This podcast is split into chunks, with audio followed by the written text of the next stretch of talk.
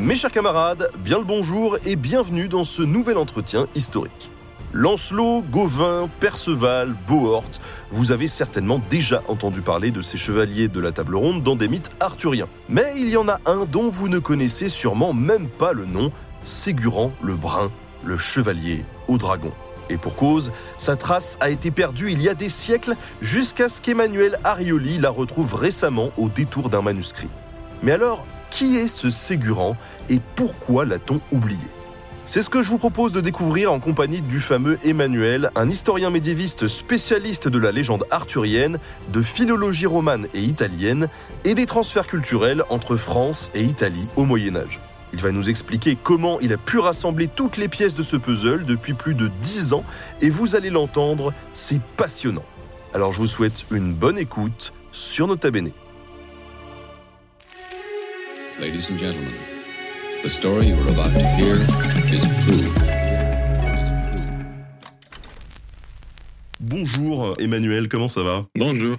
Ça va très bien, merci. Ravi de, de te recevoir aujourd'hui pour, pour cet entretien. C'est pas une, une petite euh, redécouverte ce que tu as fait? Oui, oui, je suis ravi de pouvoir présenter cette découverte euh, qui m'a accompagné pendant plusieurs années, pendant dix ans.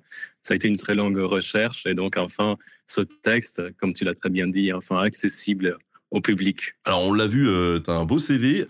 Comment t'en es arrivé là aujourd'hui Euh, Qu'est-ce qui, toi, t'a animé euh, pour euh, te lancer comme ça sur les traces des mythes arthuriens? Oui, donc j'ai commencé mes, études en Italie, donc en 2008 à l'université de Pise et à l'école normale de Pise.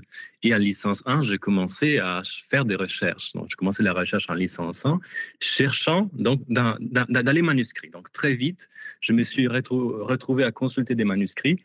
Et à 20 ans, j'ai trouvé un premier texte qui était inconnu. Donc, à l'époque, ce n'était pas encore un récit arthurien, c'était euh, un recueil de poèmes mystiques du Moyen Âge. Mais le fait d'avoir trouvé aussi jeune un texte encore inconnu m'a donné une très grande passion pour la recherche et euh, le fait de savoir qu'encore aujourd'hui, même si c'est extrêmement difficile, on peut encore trouver des textes inconnus. Euh, comment ça se fait qu'il était inconnu ce texte? Il était inconnu parce qu'on on connaissait le, poète qui s'appelait Bianco da Siena, mais en fait, on ne connaissait pas ces, voilà, ces poèmes-là. Donc, c'était un manuscrit qui livrait des poèmes inconnus de ce, poète. Donc, c'est comme ça que ça a commencé. Donc, euh, j'ai commencé mes recherches, mes spécialisant sur la littérature italienne du Moyen-Âge. Et en 2010, voilà, je fais les concours à l'école des chartes, à l'école normale. Et j'ai donc euh, suivi mes, poursuivi mes études à Paris. Et c'est là, en 2010, que je suis tombé sur le premier manuscrit qui a donné euh, lieu à une grande quête à travers l'Europe pour reconstituer les aventures de Ségurant le chevalier au dragon. Ensuite, j'ai enchaîné donc euh, avec une thèse que j'ai terminée en 2017 et voilà, et j'ai eu mon poste actuel en 2018. Donc, c'est comme ça que je me suis retrouvé à voilà sur ce chemin. C'est une passion qui est venue au fil du, du temps, cette passion pour les pour les manuscrits et qui m'a conduit à cette euh, découverte. T'as dû faire un petit peu ton ours, t'as pas trop dû voir la lumière du jour pendant quelques années. Absolument, c'était c'était voilà une période extrêmement inten- intense. Oui, oui. Avant toute chose, euh, donc on va faire un, un point sur les, les légendes arthuriennes, enfin la légende arthurienne en général.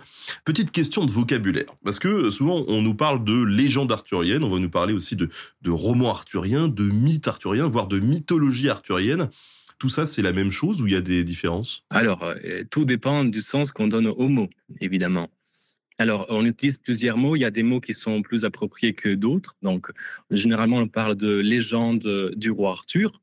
On parle aussi bien de littérature arthurienne pour euh, décrire l'ensemble des textes écrits et parfois oraux. Il y a une littérature écrite, mais aussi une littérature orale qui compose cette légende.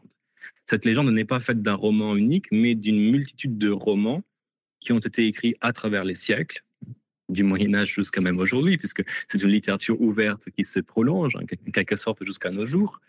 Euh, donc on parle de littérature arthurienne, on parle de romans euh, arthuriens, euh, on parle de légende du roi Arthur. Alors, en effet, parfois on peut trouver le, le terme mythe. Alors, quelle est la, quelles sont la différence entre alors légende euh, bon le, mot légende vient du latin les, les legenda legenda hein, c'est de ce, qu'il faut lire hein. donc euh, les légendes sont des textes qu'il faut lire les premières légendes à être mises par écrite sont par exemple les, légendes des, des saints les vies des saints Donc, on parle de légende hagiographique. Hein. Donc, le mot légende englobe en réalité euh, plusieurs textes, hein, euh, plusieurs récits et plusieurs textes, qui peuvent être des, vies de saints, qui peuvent être des, voilà, des récits merveilleux, dont euh, donc la légende du roi Arthur, qui fait partie de légende bretonne, ce, qu'on appelait au Moyen Âge la matière de Bretagne. Donc, toutes les merveilles liées à la Bretagne. Ensuite, euh, alors, en ce qui concerne le mot mythe, donc du grec mythos, euh, la parole, le discours, euh, voilà, on, entend parfois parler de mythologie arthurienne, ce qui n'est pas tout à fait, ce qui est une, utilisation un peu impropre en quelque sorte, puisque on parle de mythologie gréco-romaine, mythologie scandinave. Quand on parle de mythologie, on parle généralement de récits merveilleux liés aux dieux, qui explique euh, l'origine du monde, en quelque sorte. Donc, euh, le mot mythologie est à utiliser de préférence un lien avec, par exemple, la mythologie nordique, la mythologie. Voilà. Dans ce sens, le terme de mythologie arthurienne n'est pas le, premier terme que l'on utiliserait, on parlerait plutôt de légende. Et sinon, il reste le mot mythe, qui est parfois utilisé dans son sens large de, euh, voilà, du, grec, mythos, donc parole, récit on peut dire encore aujourd'hui le, mythe arthurien, dans le sens où c'est en quelque sorte un récit structurant, et encore aujourd'hui, on a des incarnations de ce mythe. Mais voilà, préférons pour aujourd'hui, en tout cas, le terme de légende du roi Arthur, de littérature arthurienne faite de plusieurs romans arthuriens. Ça marche. Alors, euh, pour ceux qui auraient euh, loupé, loupé un épisode, ça ne peut pas faire de mal. Un petit récap, c'est qui le roi Arthur hein? Le roi Arthur est un roi légendaire fils euh, du roi Uther Dragon, roi du royaume de l'ogre, qui correspond donc à l'île de la Grande-Bretagne, plus ou moins, enfin en tout cas à l'Angleterre. Hein. Et euh, donc c'est ce roi qui devient roi après avoir tiré l'épée du rocher, qui lui permet de montrer qu'il est digne de devenir un roi. Il est assisté par l'enchanteur Merlin que chacun connaît. Et il va devenir euh, donc roi de l'ogre, il va s'entourer des meilleurs chevaliers autour de la table ronde, qui est une table d'abord, mais qui est aussi une confrérie, donc la confrérie des meilleurs chevaliers, où l'on retrouve donc Lancelot, euh, Yvain, ensuite Tristan, euh, Gauvin, etc. Hmm. Et donc cette, ces chevaliers partent tous en quête du Graal, hmm, qui sera réinterprété comme la coupe qui contient le sang du Christ.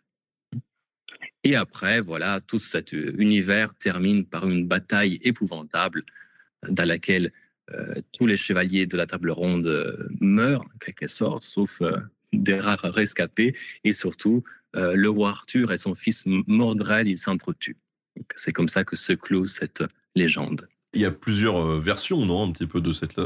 Absolument, il y a plusieurs versions, puisqu'il ne s'agit pas d'un seul roman, mais d'une multitude de romans. Donc, il y a plusieurs versions qui se contredisent d'ailleurs entre elles. C'est pour ça que c'est toujours difficile de. Voilà, de. Il n'y a pas une vérité unique.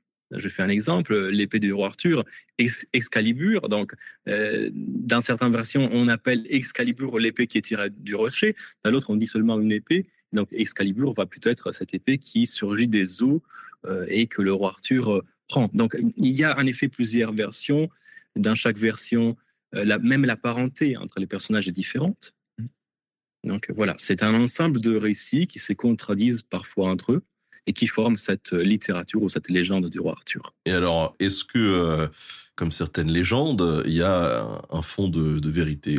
La question est, est-ce que le roi Arthur a vraiment existé?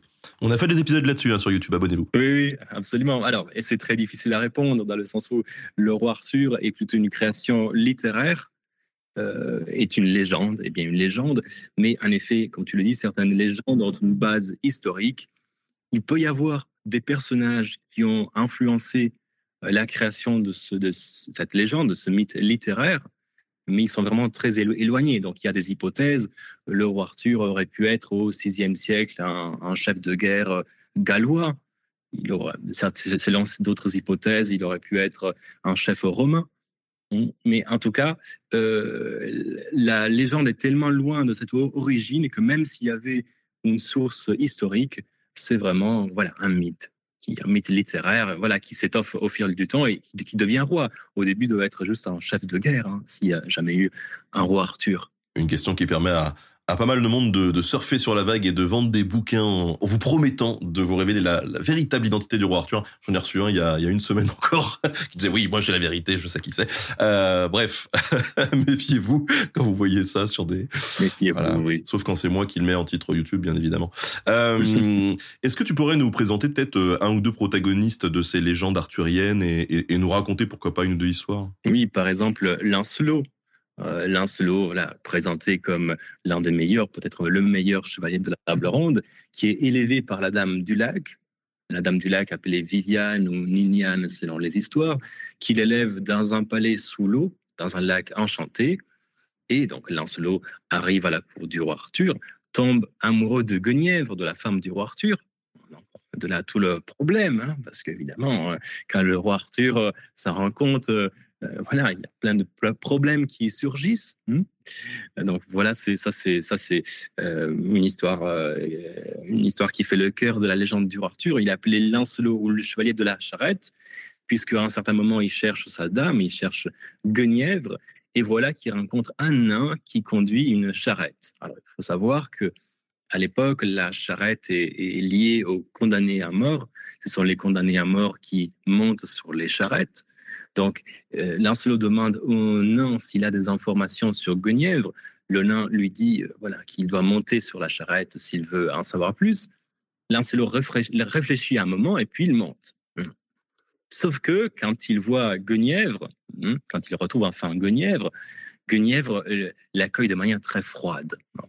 Voilà, il sauve Guenièvre, mais elle est terrible avec lui. Pourquoi? Parce que il dit, euh, alors Lancelot croit que c'est parce qu'il est monté sur cette charrette qui est signe de, d'ignominie en quelque sorte. Mais non, c'est parce qu'il a hésité une seconde. et donc la, morale de cette histoire, c'est que l'amour, il faut voilà, l'amour, c'est ce qui inspire les exploits des héros et, il ne faut pas hésiter à assouvir les les commandements, les ordres d'une dame que l'on aime. C'est l'histoire de Lancelot. Une autre histoire célèbre, c'est l'histoire d'Ivan. Ivan, le chevalier au lion. Pourquoi le chevalier au lion? Parce que dans une forêt, il rencontre un dragon et un lion qui se battent, et voilà qu'il tue le dragon et sauve le lion. Et le lion le suivra partout, ce sera un compagnon fidèle, il le suivra jusqu'à la cour du roi Arthur. Ivan doit rassurer les, chevaliers de la table ronde qu'il est gentil, ce lion, mais voilà donc Ivan ou le chevalier au lion. Un troisième chevalier, je vais terminer avec celui-ci, est Galahad. C'est donc le fils de Lancelot hmm, qui va donc euh, trouver euh, le Graal euh, au bout d'une longue quête. C'est un chevalier très pur.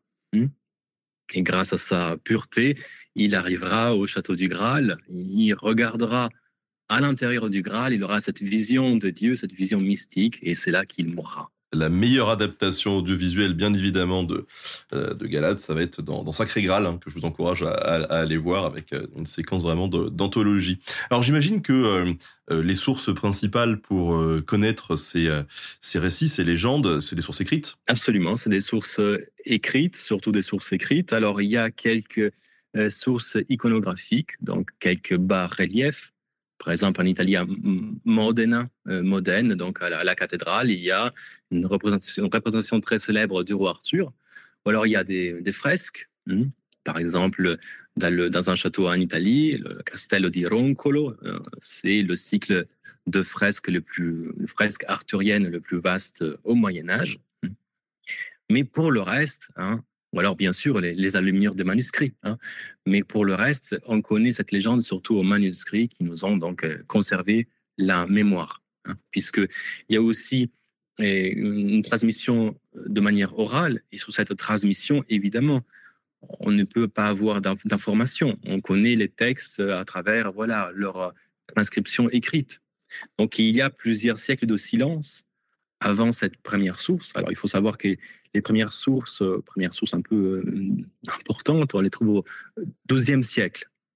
Ce qui fait qu'il euh, y a plusieurs siècles de transmission orale sur lequel on ne sait rien. Et sans doute cette légende s'est transformée. même sûrement, elle s'est transformée à travers les siècles. Il faut penser que c'est une légende celte, donc une légende qui provient de la Grande-Bretagne et qui a été christianisée au fur et à mesure. Et en fait, elle nous parvient dans une forme très christianisée. D'ailleurs, le Graal deviendra la coupe dans laquelle est recueilli le sang du Christ. Et peut-être qu'avant, le Graal était autre chose. Peut-être le Graal devait être voilà, un objet celtique, un objet magique. Hein. Donc c'est difficile d'imaginer ce que pouvait être la littérature arthurienne avant d'être mise par écrit. En tout cas, euh, un texte très important, c'est euh, l'histoire des rois de la Bretagne de Geoffroy de évoque, évêque breton qui écrit vers 1138, qui écrit donc l'histoire des rois de la Grande-Bretagne. Et dans cette histoire, il insère aussi Arthur. Donc c'est une manière aussi de légitimer, la, couronne de la Grande-Bretagne, en quelque sorte, que de donner un ancêtre aussi célèbre. Donc c'est lui euh, le premier à tisser cette légende qui était déjà existante dans l'histoire réelle donc des rois de la Grande-Bretagne. Et après lui, cette euh, légende se transfère en quelque sorte en France. Il y a d'abord une adaptation en français par un, poète normand qui appelait Vasse de cette même histoire. Et ensuite, c'est autour de Chrétien de Troyes, donc dans la deuxième moitié du XIIe siècle, de prendre la suite pour écrire, plusieurs romans arthuriens. Donc euh, Lancelot, le chevalier de la charrette, Perceval le comte du Graal, Ivan le chevalier au lion. on est dans la deuxième moitié du XIIe euh, siècle. Et ensuite, à partir du XIIIe siècle, on trouve euh, plusieurs romans en prose. Il faut savoir que les romans de Chrétien de Troyes sont en vers et ensuite, c'est plutôt la prose qui l'emporte. Hein. Et au XIIIe siècle, c'est les premiers grands romans arthurien en prose en France. Hein, et voilà que Ségurant fait partie de ces grands premiers euh, romans qui sont lus pas seulement en France. Hein. le français étant une langue euh, qui jouit d'un prestige international et aussi en Grande-Bretagne, en Italie, même un peu en Espagne, on peut lire euh, ces textes en français et même écrire. On connaît tous les auteurs ou on a des auteurs anonymes? On a des auteurs anonymes. Donc, Chrétien de Troyes, on connaît son nom. Et après, ce sera plutôt des auteurs anonymes, surtout les grands romans en prose. Hein. Et donc le, roman que j'ai découvert aussi fait partie de ces romans anonymes. Les, auteurs ne consignent pas leur nom euh, dans ces textes, peut-être aussi parce qu'il y a l'idée qu'il n'y a que Dieu qui crée, en quelque sorte. Donc euh, l'homme ne fait que reprendre une matière déjà existante. L'univers du Arthur existait déjà et les auteurs euh, ne font que reprendre l'univers et bien sûr le refaçonner, parfois rajouter de nouveaux personnages. Mais il y a l'idée au Moyen Âge qu'on écrit autour d'une matière, hein, par exemple la matière de Bretagne, donc tout ce qui concerne le roi Arthur, les légendes bretonnes, et donc euh, voilà, on tisse à partir d'un univers déjà existant. J'ai une question moi qui m'anime, c'est qu'est-ce qui légitime le fait qu'une œuvre appartienne à ce corpus de la légende arthurienne? Parce que finalement, euh, si le quidam, si euh, moi demain euh, j'écris un truc et je rajoute des chevaliers, est-ce que ça rentre du coup dans ce dans ce corpus de, de textes? Est-ce que des, films qui sont créés aujourd'hui autour du roi Arthur et qui viennent finalement s'insérer dans tout ce corpus de la légende arthurienne? En quelque sorte, oui, on est avec un corpus ouvert, la légende du roi Arthur. Encore aujourd'hui, on peut trouver de nouvelles œuvres arthuriennes. Après, évidemment, il faut euh, distinguer les romans du Moyen Âge qui ont, une certaine autorité puisqu'ils sont les premiers et euh, ce, qu'on écrit aujourd'hui qui parfois n'est pas fidèle euh, par rapport donc aux sources, par rapport à l'esprit. Mais au Moyen Âge, il y a l'idée qu'il y a un univers déjà existant et les auteurs s'en servent de manière très précise. Aujourd'hui, c'est moins le cas. Hein. Quand il y a une œuvre arthurienne, parfois, parfois l'œuvre trahit l'univers d'origine. Et au Moyen Âge, il y a cette attention aux sources, hein. l'idée de construire un, univers cohérent et ajouter une nouvelle pièce, une nouvelle pierre à cette euh, cathédrale romanesque de la légende du roi Arthur. Hum, et donc voilà, quels sont les éléments? Ben, Il faut retrouver le roi Arthur, les chevaliers de la table ronde, la fée Morgane. Voilà, il y a des éléments qui ne peuvent pas manquer euh, dans un roman du roi Arthur. Et voilà, les auteurs euh, le savent. Sauf que voilà, pour le Moyen Âge, on en conserve très très peu. Donc euh, voilà, c'est, euh, ce sont des rares textes. Hein. Il faut savoir que Aujourd'hui, on estime qu'on a perdu 90% des manuscrits euh, du, Moyen Âge. Quand on vient à la légende du roi Arthur, des chercheurs ont estimé qu'on conserve le 30%. C'est-à-dire que 70% des textes se sont perdus. Donc, en effet, c'était un ensemble plus étoffé, mais tout de même, voilà, un, ensemble de textes rares. Et Ségurant est un miraculé, en quelque sorte, dans cette, euh, cette euh, légende. Il s'est sauvé pour très, très peu, en quelque sorte. Mais donc, on, peut considérer que si quelqu'un restait fidèle à, l'esprit de ces, de ces légendes arthuriennes, et aujourd'hui écrivait un, un ouvrage, peut-être qu'il pourrait intégrer entre guillemets le le, le, panthéon des, des, ouvrages autour de la légende arthurienne En quelque sorte, oui. J'ai écrit très récemment euh, un livre avec plusieurs autres spécialistes. Donc, euh, la, je l'ai intitulé Arthur transmédial la légende du Arthur, donc à travers la bande dessinée, à travers le cinéma, à travers la, musique et les, et les, jeux, même les jeux, les jeux vidéo en quelque sorte peuvent s'insérer aussi dans cet univers. Donc en quelque sorte, on peut considérer des œuvres arthuriennes, même des œuvres récentes, même si évidemment, voilà, ce n'est pas la même chose que d'avoir un roman du Moyen Âge et un texte euh, récent. On, s'en doute bien, mais bien sûr que toute cette, euh, que même la légende du Arthur est devenue transmédiale puisque aujourd'hui, euh, elle accueille aussi des films, des jeux, des, des, bandes dessinées, etc. On a Corrigan dans le chat qui nous dit mais comment vous faites pour savoir qu'il en manque 70% Alors c'est très intéressant. C'est un alors c'est un alors en effet c'est très difficile à estimer il y a eu, euh, il y a eu un groupe de, recherche qui a appliqué donc un modèle statistique euh, qui a été fait pour les espèces, dans les espèces animales, pour estimer les espèces disparues à partir de euh, combien on en connaît, combien voilà, et avec un, calcul mathématique très complexe. C'est un article que l'on peut retrouver sur Internet aussi, qui est apparu sur la revue Science il y a un an ou deux en effet, on, estime, on estime à peu près. Évidemment, c'est très difficile à estimer.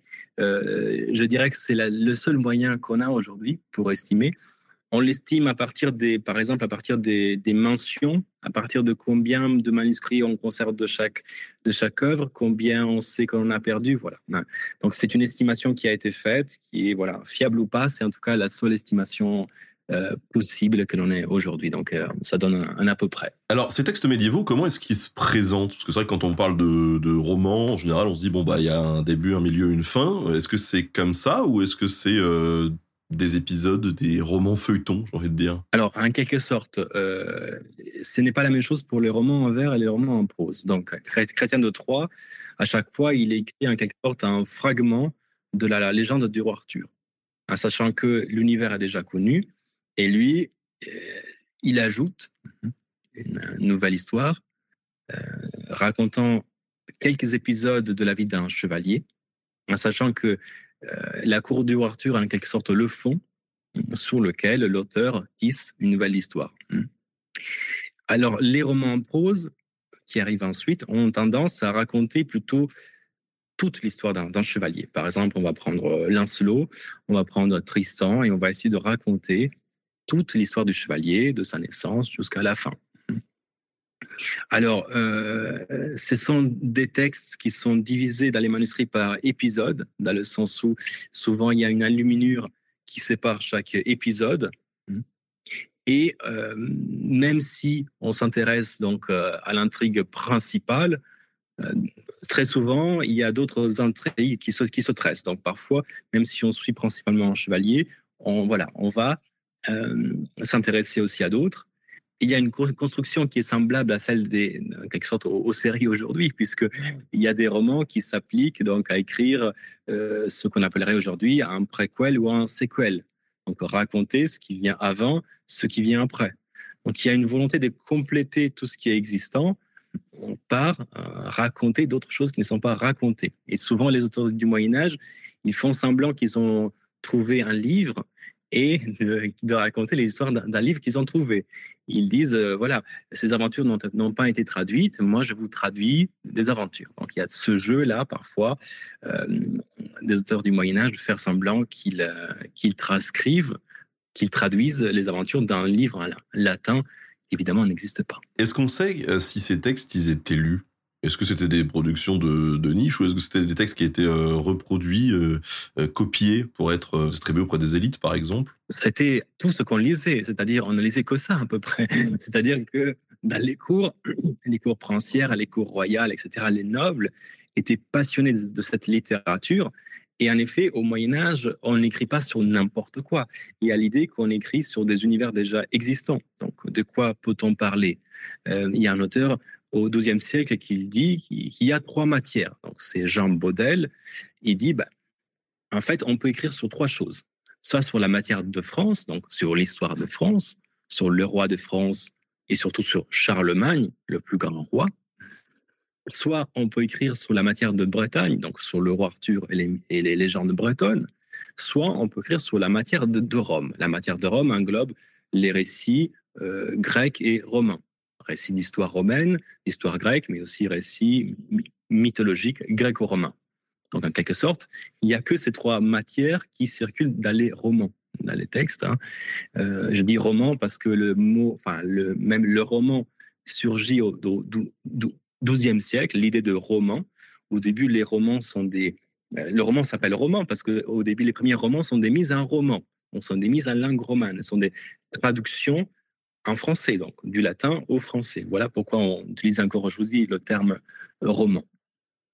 Et en effet, donc ces romans, ces textes étaient lus dans toutes les cours.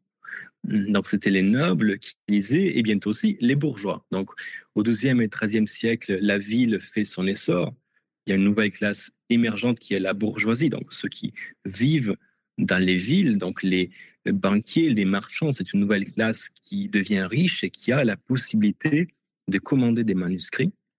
Donc, il y a des ateliers de copistes en ville même qui copient ces œuvres. Alors, souvent euh, dans des manuscrits de moindre qualité par rapport aux nobles, mais tout de même, hein, on sait qu'un manuscrit était extrêmement coûteux à l'époque puisque c'était euh, écrit sur du parchemin, donc sur, de la peau euh, animale.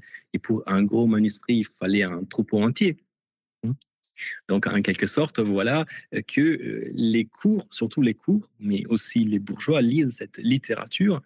Et cette littérature devient même un modèle de vie, dans le sens où on imite les chevaliers, euh, on s'inspire de ces récits qui parlent d'amour, qui parlent de chevalerie, qui parlent, qui parlent de guerre. Et donc, il y a en quelque sorte un jeu entre la, la réalité et la fiction. C'est-à-dire que euh, le roman s'inspire de la réalité, mais en quelque sorte, dans la vie, on s'inspire aussi de ces romans. Alors, toi, tu as bossé sur une édition de Divin, justement, Le Chevalier au Lion. Euh, ça consiste à, quoi, justement, euh, l'édition d'un texte comme ça? Alors, l'édition d'un texte consiste d'abord à aller donc, voir tous les manuscrits existants, aller étudier les manuscrits, aller transcrire le manuscrit. Donc, euh, alors, s'il y en a plusieurs, il faut choisir le meilleur et corriger le texte avec les autres. Puisqu'il faut savoir que les manuscrits, généralement, c'est des copies, des copies, de copies. On conserve pratiquement jamais un manuscrit original. Donc, chaque manuscrit, comme c'est copié à la main, il est copié dans une version un peu différente, parfois avec des fautes, parfois avec... Et donc, il s'agit d'abord de trouver quel est le meilleur manuscrit en comparant tous les manuscrits existants, et de d'arriver à établir un texte. Donc, on établit un texte en transcrivant, en corrigeant, en notant texte, étudiant précisément la langue d'un texte, étudiant les manuscrits d'un texte. Et voilà, donc comme ça, on, voilà, on, éditer signifie rendre accessible un texte, puisque très peu de gens peuvent lire les manuscrits du Moyen Âge. Il s'agit de rendre accessible ce texte, d'abord un ancien français pour le spécialiste, mais aussi un français moderne. Alors, ce que j'ai édité, c'est le livre divin ce n'est pas le roman de Chrétien de Troyes, mais c'est un manuscrit qui était inédit encore. Euh, manuscrit que j'avais trouvé en Grande-Bretagne, au pays de, Galles, dans, la ville de Aberystwyth. Et dans, ce récit, alors c'est une, une, compilation de plusieurs récits arthuriens, et il y a aussi euh, un récit divin qui ne se trouve nulle part ailleurs, qui met en scène le chevalier au dragon, mais dans une version qui n'est connue nulle part ailleurs, et qui fait penser qu'il pouvait y avoir peut-être un roman divin aujourd'hui perdu, dont on a un seul épisode en prose, qui ne correspond pas à l'Ivan très connu de Chrétien de Troyes. Donc un autre Ivan est le seul Ivan que l'on connaisse en langue française. En tout cas, on a un, fragment dans ce texte. Ce qui montre en effet qu'on a perdu beaucoup de choses et que parfois on a juste des fragments qui subsistent. Et voilà, parfois on n'arrive pas à reconstituer.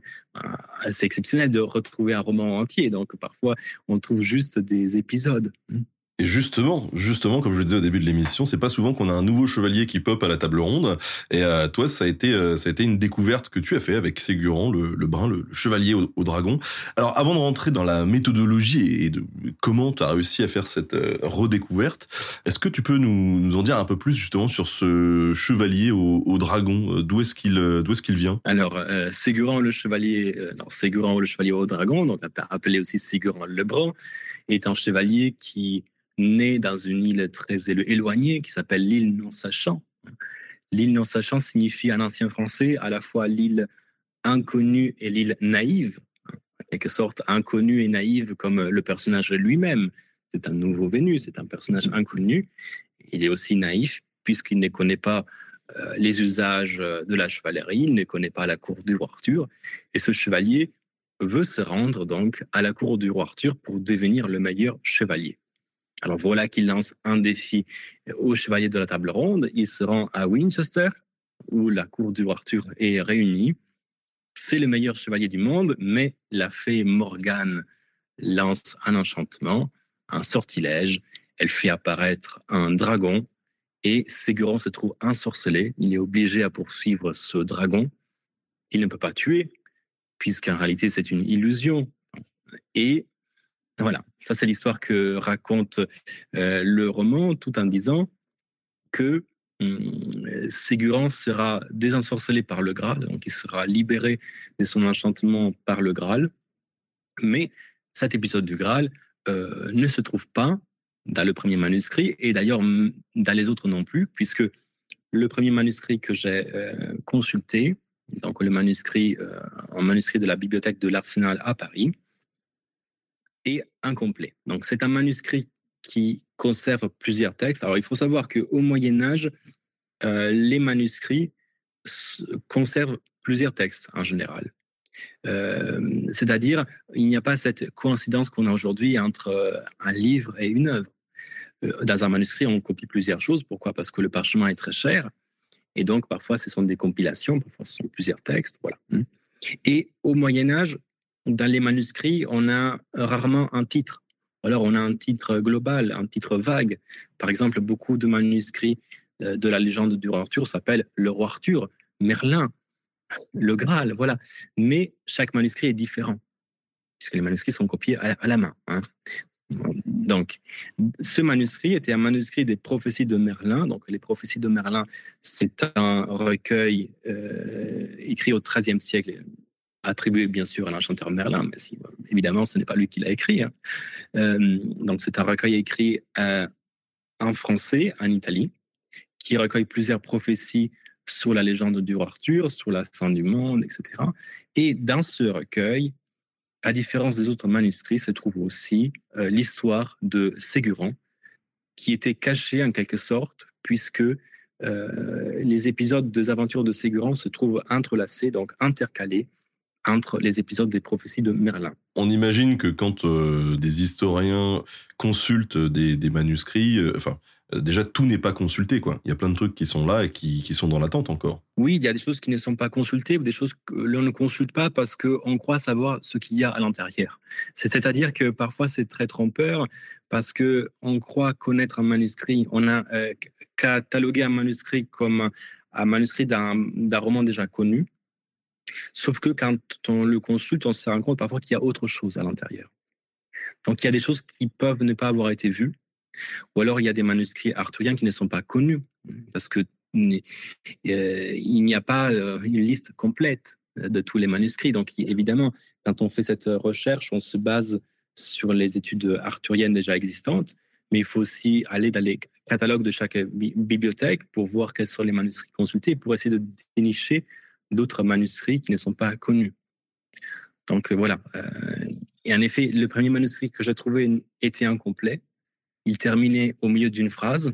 Et du coup, bah, l'histoire du dragon était, était incomplète. Voilà. C'était la série nulle sur Netflix où le truc s'arrête et te dit bon la, la suite dans deux ans. Là tu te dis mais non c'est pas possible.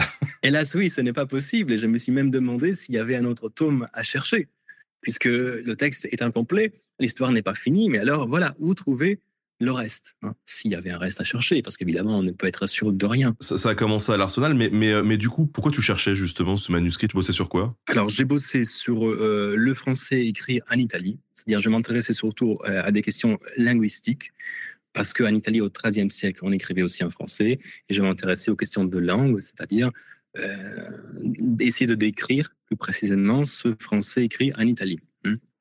Donc, je me suis intéressé aux prophéties de Merlin, donc un recueil prophétique déjà connu, écrit en français, mais en Italie. Et en consultant ce texte, je me rends compte voilà, euh, qu'il y a aussi les aventures de Ségurant. À l'époque, je ne connais pas Ségurant. Je fais une recherche, où je vois que ce texte-là est encore inédit.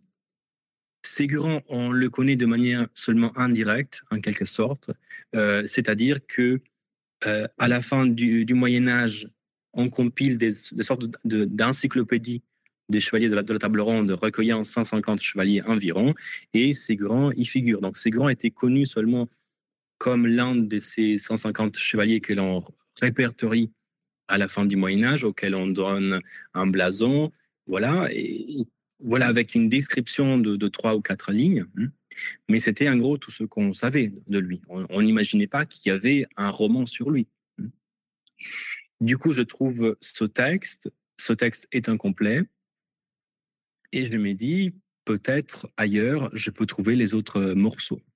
Hmm. Donc, euh, je commence une quête euh, qui a duré dix ans. Alors, à l'époque, j'étais bien jeune et naïf. J'avais juste 22 ans, donc je croyais que c'était une affaire de quelques mois. Mais ça demandé dix ans environ, puisque je ne me rendais pas compte de, l'ampleur euh, de tout cela, puisqu'en fait, Ségurant pouvait se trouver potentiellement partout. C'est-à-dire que à une certaine époque, surtout à partir du XIIIe siècle, euh, les auteurs et les, compilateurs, les scribes commencent à copier seulement quelques épisodes. Ils font des, anthologies, des best-of. Et donc, les épisodes de Ségurant pouvaient être partout. Et du coup, il fallait chercher tous les manuscrits liés à la légende du Arthur. Cela, ça fait des centaines, des centaines, voire des milliers de manuscrits. Donc là, tu t'es dit, euh, chouette, ça va me faire un road trip euh, dans toute l'Europe, quoi. Voilà, mais au début, au début, j'ai commencé à chercher en France et, puis en Suisse, etc. Et en fait, euh, au début, je ne me rendais pas compte de la quantité. C'est-à-dire, je ne me rendais pas compte que ça pouvait être potentiellement partout. Et donc, au fur et à mesure, je me suis rendu compte que je m'étais engagé dans un chantier très difficile et très, très long. Et voilà, en tout cas, après plusieurs mois, je commence à trouver un premier épisode qui confirme euh, mon, hypothèse, c'est-à-dire qu'il y a d'autres d'autres aventures à, trouver. Et voilà. Et donc, au bout de dix ans de recherche, je réunis 28 manuscrits conservés donc en France, en Italie, en Suisse, en Belgique, en Allemagne, en Grande-Bretagne, aux États-Unis. Et avec tous ces manuscrits, donc je commence à transcrire tout. Et c'est seulement quand j'ai réuni ces 28 manuscrits que je comprends comment les textes fonctionnent ensemble. Et je me rends compte qu'il n'y a pas un seul roman, mais qu'il y a plusieurs versions. Donc, j'arrive à dater la plus ancienne. Donc, la plus ancienne remonte au XIIIe siècle. Plus précisément, elle a été écrite entre 1240 et 1273. Euh, en langue française en Italie.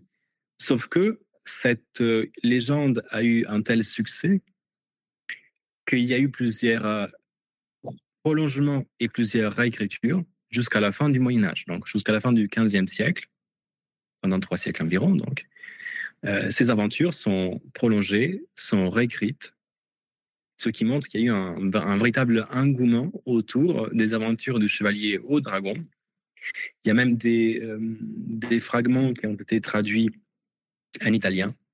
Et on a des mentions de Ségurant en espagnol et en anglais, ce qui montre que ce texte a été lu en France, en Italie, mais aussi en Espagne et en Grande-Bretagne. Donc c'était pas un petit personnage, quoi. C'était un best-seller, en quelque sorte. On peut, on peut dire ça.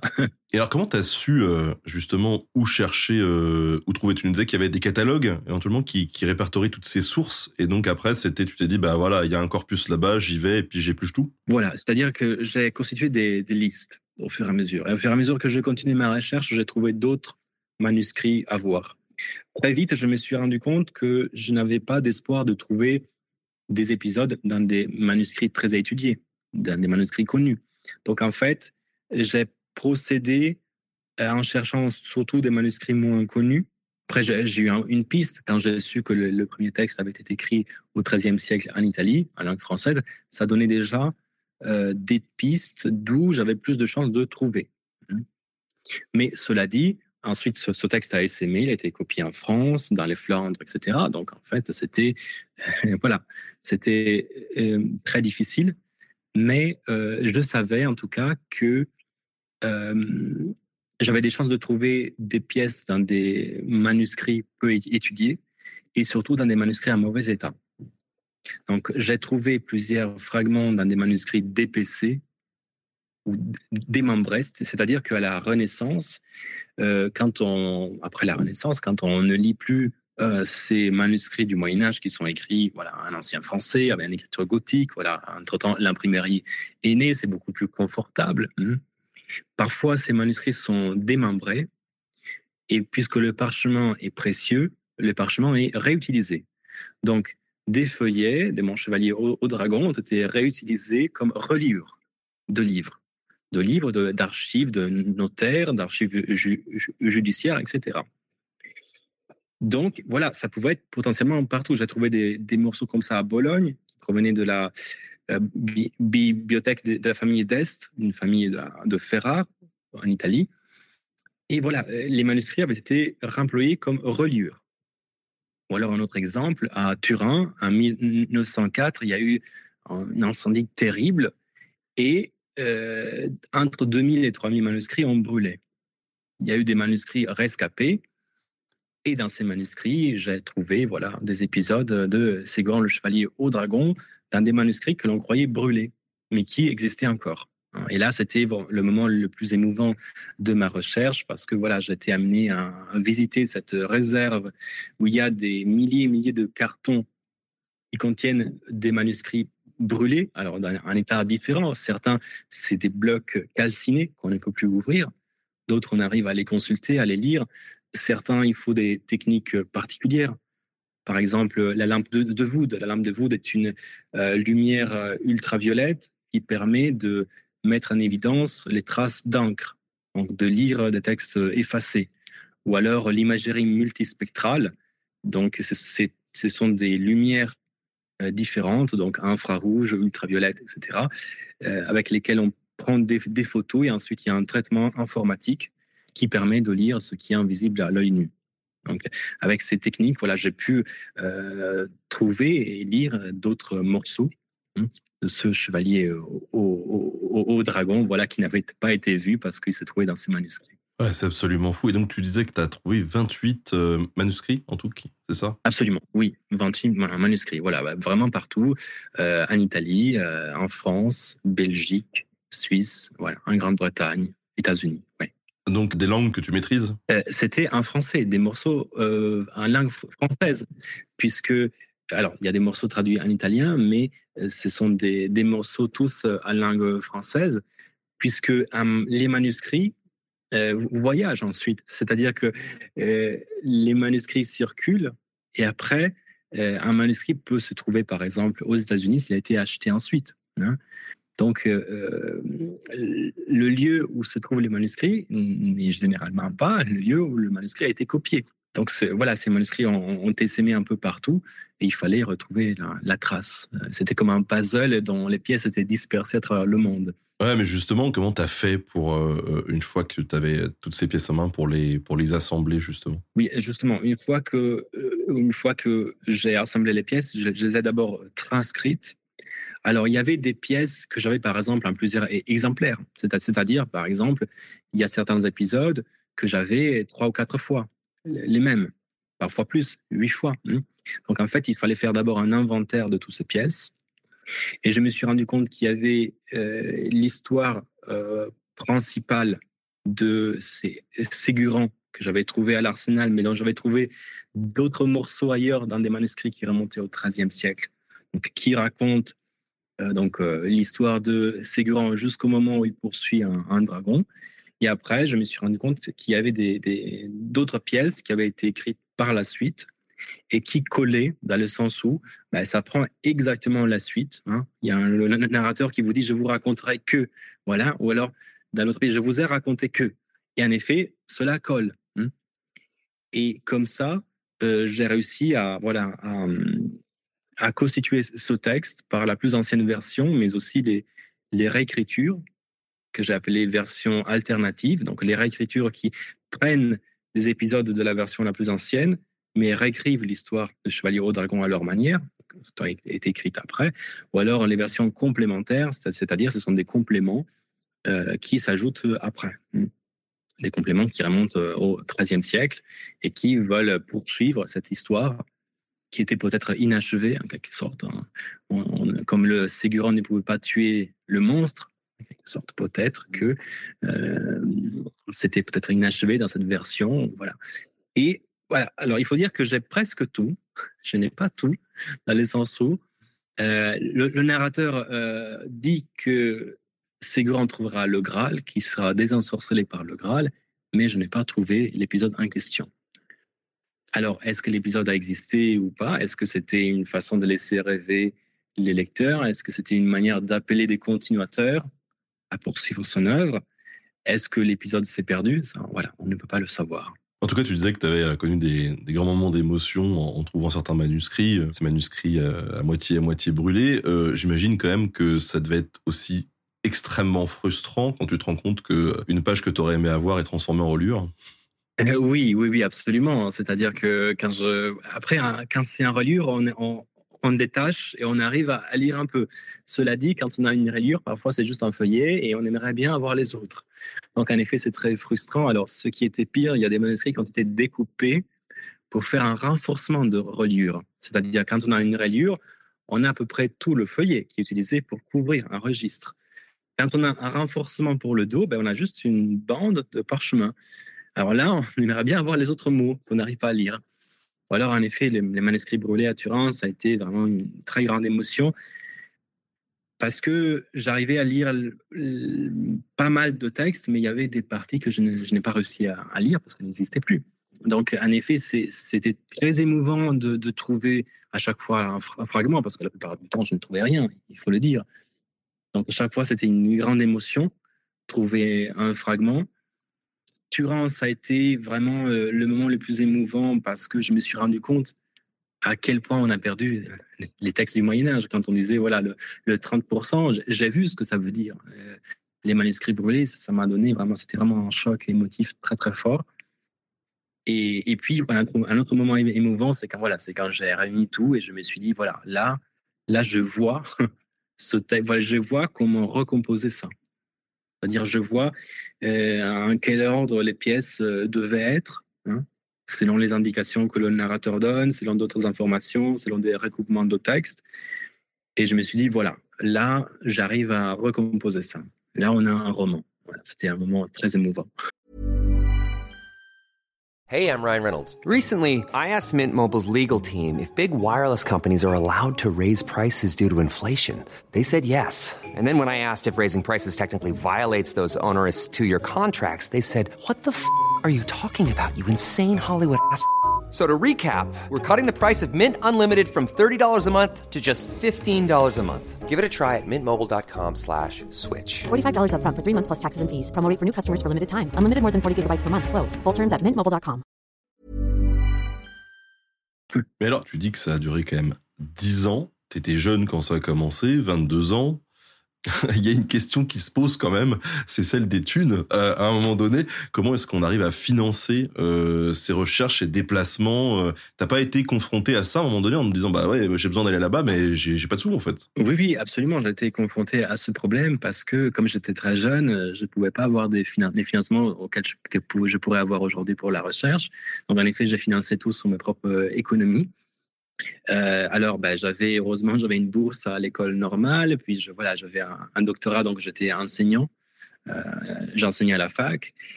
Mais voilà, j'ai financé mes, mes, propres voyages. Alors, de temps en temps, certains manuscrits, quand c'était compliqué d'aller, par exemple, en Russie, quand je vois des manuscrits en Russie, voilà, je ne suis pas allé en Russie, je peux avoir des, des images.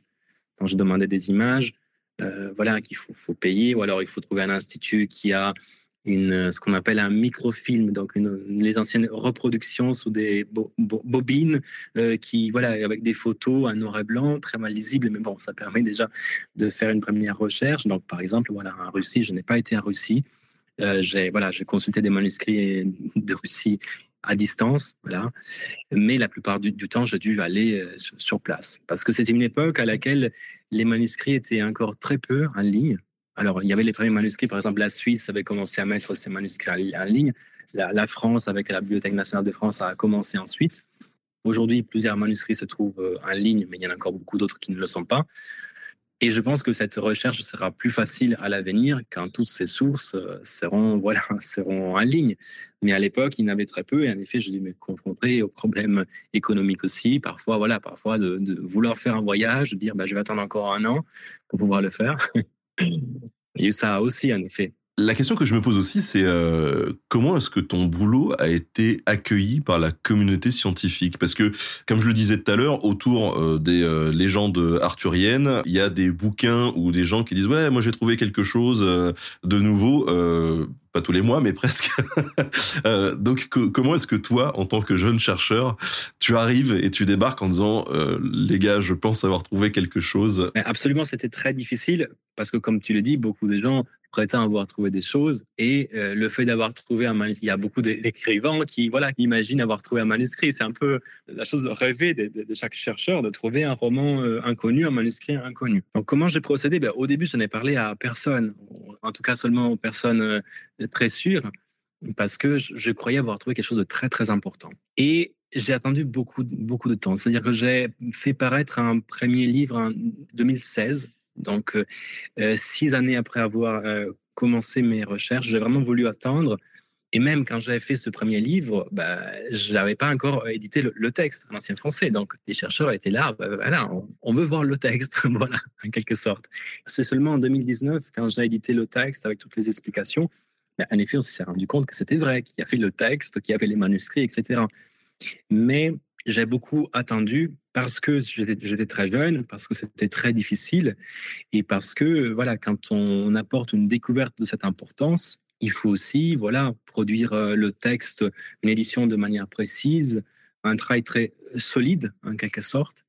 Et c'est pour ça aussi qu'il m'a fallu dix ans. Ce n'est pas seulement la recherche euh, des manuscrits, mais c'est surtout pour euh, faire un travail soigné, faire un travail, faire un travail assuré, réfléchir à tout et voilà, faire vraiment un travail complet.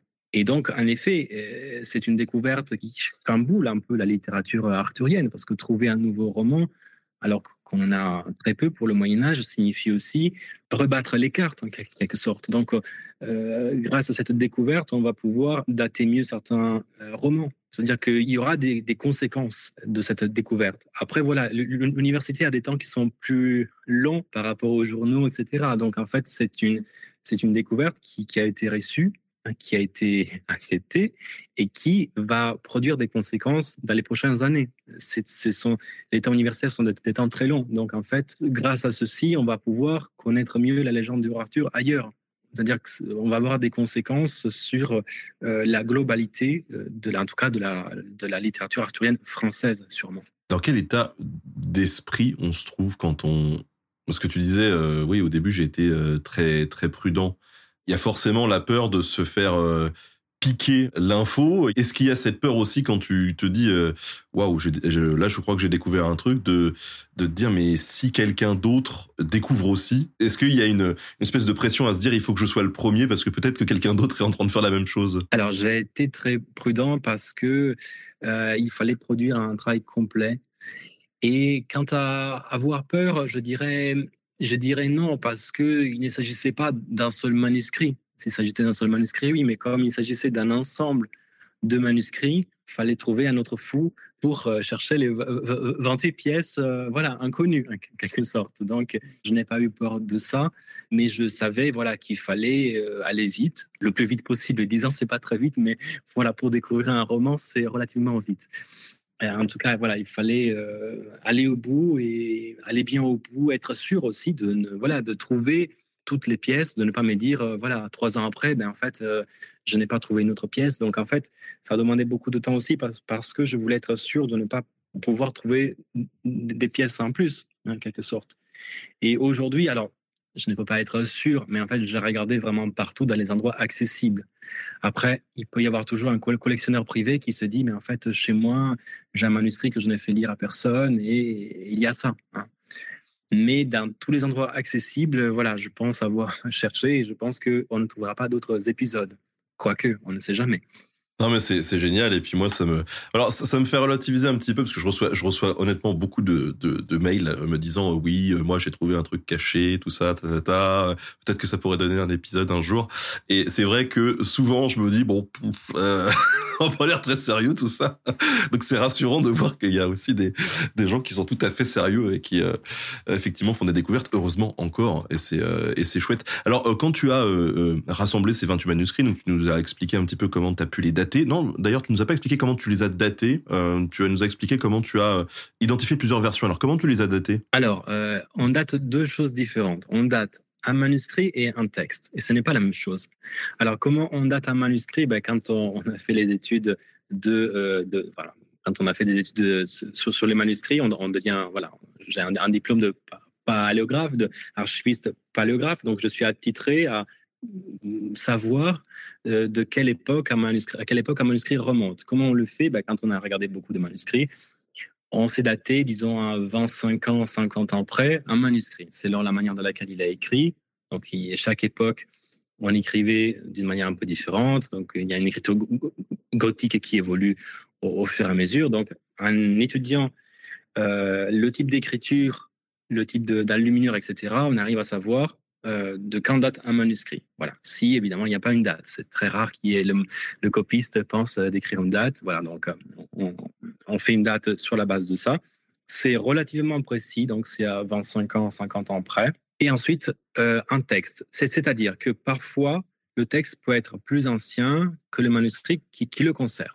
Alors, comment on peut voir ça? Ben, On le voit par exemple quand on a un même texte qui est conservé dans un manuscrit du 13e et du 15e siècle. Si c'est le même texte, évidemment, ça remonte au, au, 13e, puisque la, plus ancienne source, remonte au 13e siècle. Donc ça, c'est quelque chose de voilà d'évident, mais parfois aussi, il y a d'autres indices qui, donnent ça.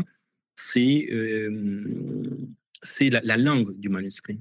C'est-à-dire, euh, la langue, évidemment, évolue selon les régions et selon, euh, selon l'époque. Et donc, grâce à la langue du manuscrit, on peut savoir où il a été écrit et quand. En ce qui concerne donc euh, dater la plus ancienne version, donc l'apparition de Ségouran le chevalier euh, au dragon, j'ai pu le j'ai pu dater ce texte par rapport à d'autres romans. C'est-à-dire que eh, on sait que celui qui a écrit ce texte connaissait un roman qui a été écrit avant, qui s'appelle Guiron le Courtois, donc qui a été écrit avant 1240. Hein. et en fait, Ségurant est cité dans un autre texte qui s'appelle Les prophéties de Merlin, qui est, écrit en 1272-1273. Donc on a les limites chronologiques et on peut dire que Ségurant apparaît entre les deux puisqu'il est mentionné, ces aventures sont mentionnées dans les textes postérieurs et il reprend des personnages qui apparaissent seulement dans des textes antérieurs. Donc, grâce à ce système, on peut dater euh, une œuvre. Donc, c'est comme, ça que j'ai daté la plus ancienne version. J'ai daté l'apparition de Ségouran le chevalier au dragon, qui se trouve dans des manuscrits qui remontent au XIIIe siècle. Et ensuite, les autres versions, ben, je les date euh, par rapport aux manuscrits qui les conservent, qui donnent euh, ce qu'on appelle le terminus antequem, c'est-à-dire que si un manuscrit remonte à une certaine époque, le texte doit être écrit euh, avant ou la même année, évidemment, au, plus tard. Hein, ce qu'on appelle le terminus antequem, donc la limite.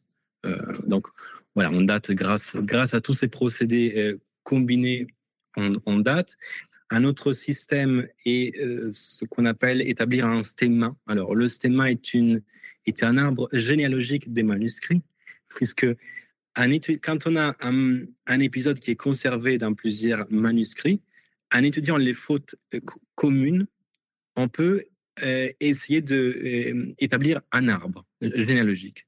Je, m'explique. Il y a certaines fautes étranges. Il est improbable qu'il se trouve dans deux textes en même temps. C'est-à-dire que s'il y a tout à coup un copiste qui a rajouté une phrase ou un copiste qui a, qui a fait une erreur qui est vraiment étrange, et cette erreur-là se trouve dans deux ou trois textes, ben on sait que ces textes sont apparentés. Et du coup, grâce à ce système, on peut établir un arbre généalogique des manuscrits et savoir la parenté des différentes versions. Donc ça, c'est une autre technique que l'on utilise, qui est plus complexe à expliquer, mais, voilà, mais qui m'a servi aussi. Oui, euh, c'est un travail de patience, à mon avis, dans, dans tous les cas. et donc, euh, une fois que tu avais tous ces récits, tu les as édités euh, d'abord donc pour la communauté scientifique. Tout à fait, je les ai d'abord édités pour la communauté scientifique, donc un ancien français, avec des études linguistiques, des introductions, des glossaires, etc.